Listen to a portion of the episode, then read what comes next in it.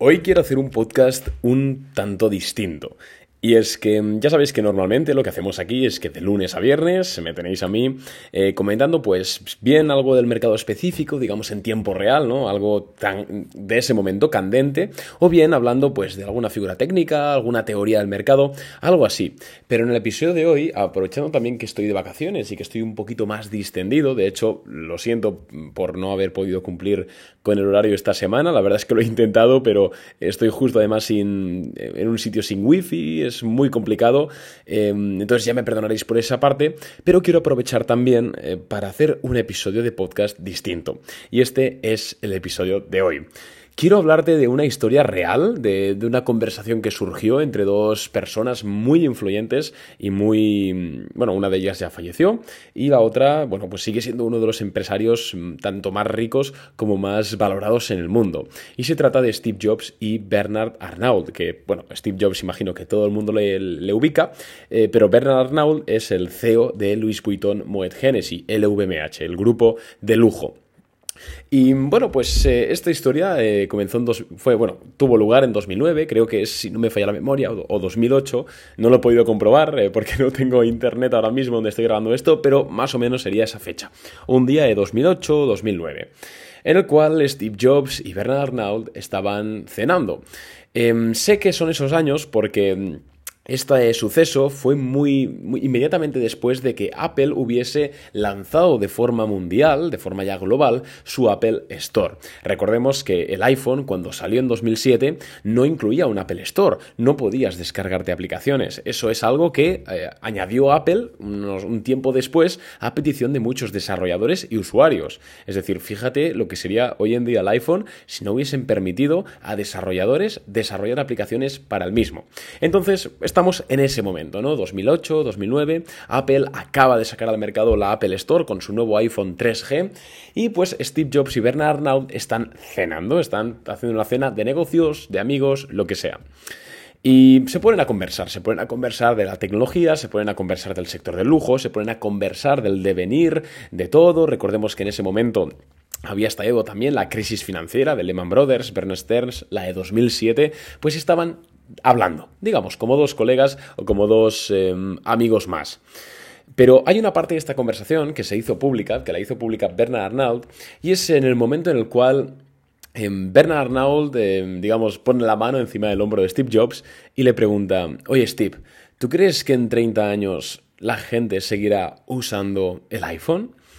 Eh, a lo que Steve se queda pensando un rato y dice, bueno, pues no lo sé, la verdad es que es un producto que acabamos, que acabamos de lanzar, tiene mucho potencial, pero bueno, no se sabe si va a cuajar y en el caso de que cuaje, ya sabemos cómo va la tecnología, no es algo que puedas predecir. Hace 30 años em, todo el mundo empleaba em, teléfonos fijos y hoy en día están prácticamente extintos y hay, muchísimos ejemplos de este estilo, ¿no? O fax, por ejemplo.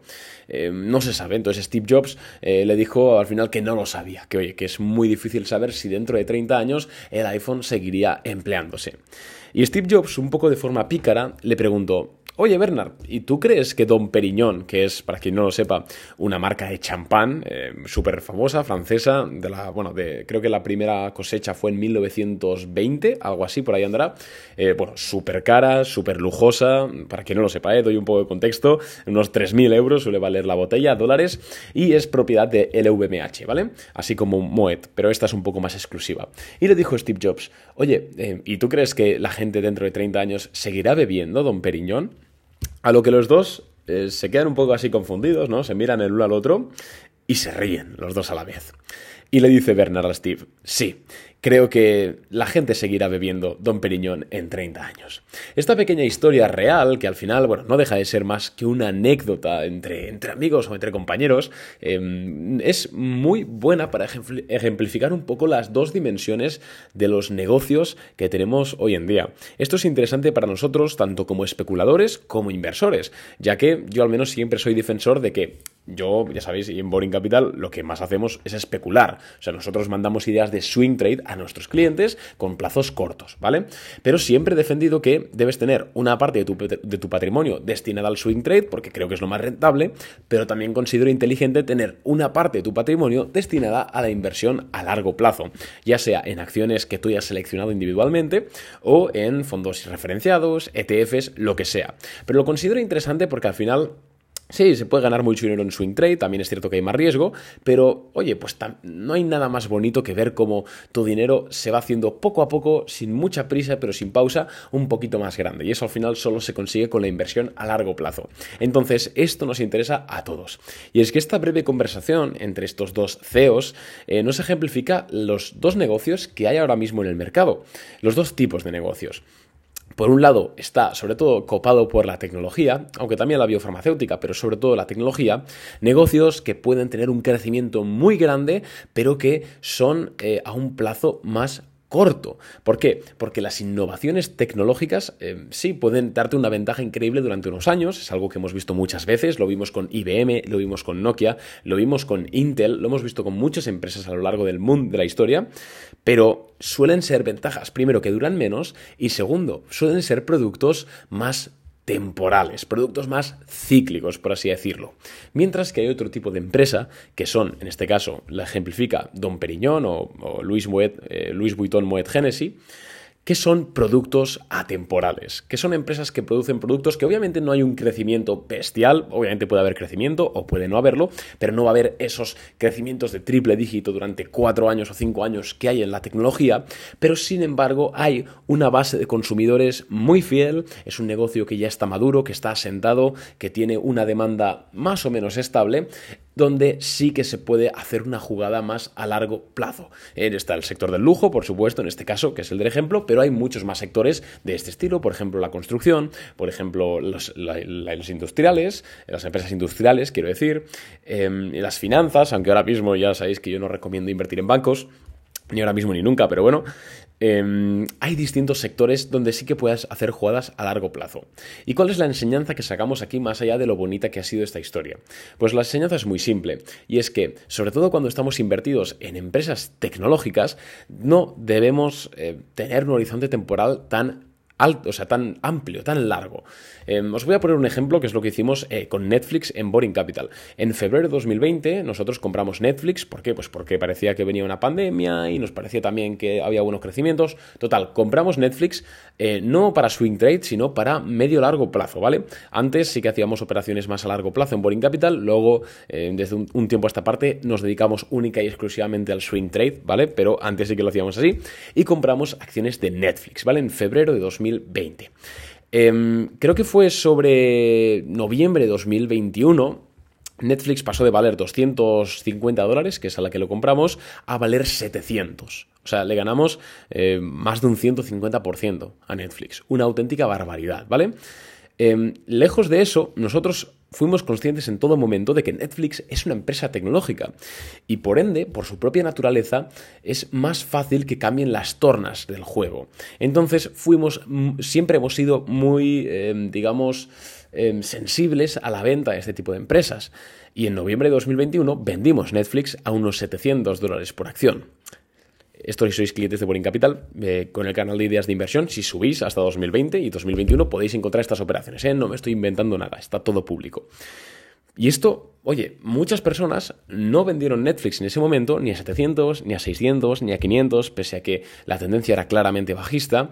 ¿Por qué? Pues porque en su cabeza tenían una jugada a largo plazo. Pero es que no entienden que no todas las empresas son iguales, que no puedes tratar de la misma forma a una empresa industrial que a una empresa tecnológica. Es lo mismo que ocurrió con Meta.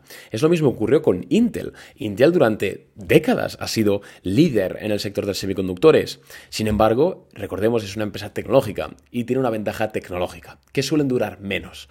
Vino AMD en 2018, sacó su línea de procesadores Ryzen, todavía lo recuerdo, bueno, siguen, siguen, estando en mercado, em, y los vapuleó, simplemente tuvieron una tecnología mejor y se los ventilaron. Y mirad la cotización de Intel desde entonces claramente bajista y lateral, mientras que la de AMD, con sus más y con sus menos, se ha, subido bastante desde 2018.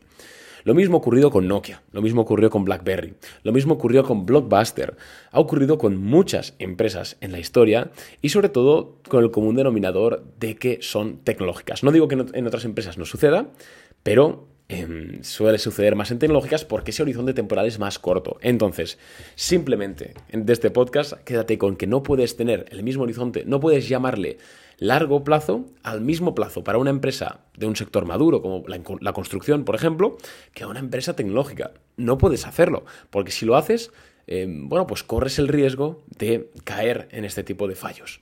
Entonces, nada más, espero que te haya gustado el podcast. Si ha sido así, recuerda que puedes valorarlo en todas las plataformas de audio que, estés escuchando, ya sea Apple Podcast, Spotify, la que sea. Yo te estaría muy agradecido y oye, que si quieres recibir nuestras ideas de inversión, aparte de resúmenes diarios de mercado, aparte de tener contacto uno a uno conmigo por Telegram para cuando quieras y pues ganar lo que ganamos en Boring Capital, recuerda que puedes hacerte cliente, boringcapital.net. Ahí tienes toda la información y oye, que lo estamos haciendo genial. De hecho, eh, hace dos días vendimos nuestra primera operación de abril CDNS con un más 4,2%. Y la vendimos de nuevo, qué casualidad, justo antes de que el mercado se desplomase. Así que, oye, ahí te esperamos. Si tienes más de 2.000, 3.000 euros dólares, es un servicio que se paga solo y es rentable estadísticamente. Un abrazo y nos vemos en el siguiente. Chao.